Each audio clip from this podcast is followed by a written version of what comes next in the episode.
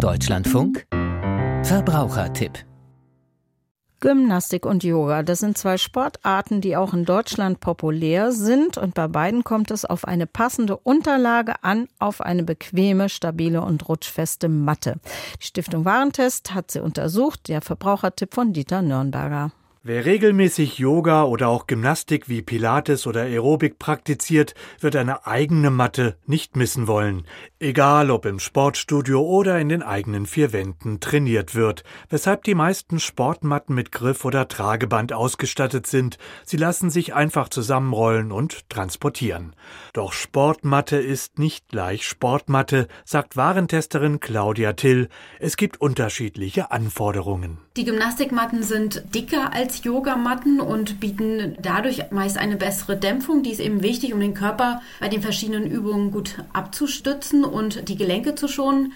Bei den Yogamatten ist es so, dass die in der Regel dünner sind und sie sollen vor allen Dingen einen festen Stand bieten und auch nicht rutschen. Jeweils acht Gymnastik- und Yogamatten wurden untersucht. Die Produkte sind recht stabil, sie verformen sich nicht und besonders die Yogamatten halten auch längere Belastungen sehr gut aus. Die meisten Matten hatten kein Problem mit Druckstellen zum Beispiel und waren auch so reißfest und stabil. Das heißt, die Matten, die sind belastbar und spricht nichts dagegen, dass sie lange halten. Hergestellt sind die Sportmatten meist aus einem Kunststoffgemisch.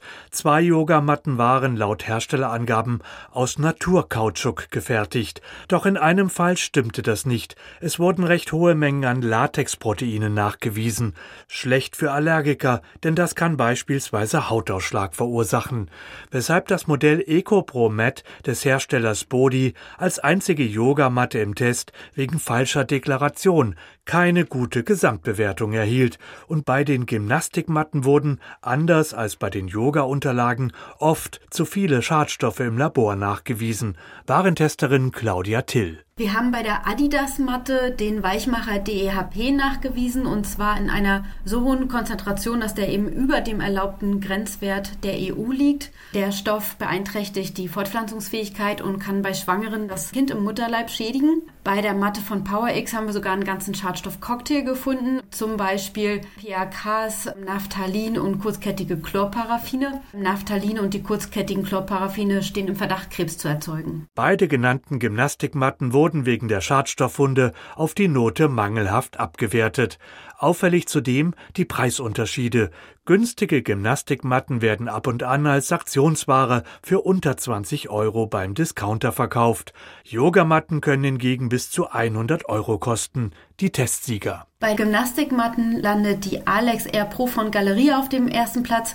Sie hat eine besonders gelenkschonende Dämpfung. Bei den Yogamatten empfehlen wir vor allen Dingen das Modell von Jade Yoga. Die kostet allerdings rund 90 Euro. Sie ist besonders stabil und rutschfest. Günstige Yogamatten kommen zum Beispiel von Amazon und von Decathlon und die kosten 30 Euro. Fazit: Die meisten Yogamatten konnten in dieser Untersuchung überzeugen. Hier erhielten sieben von acht Produkten eine gute Gesamtbewertung.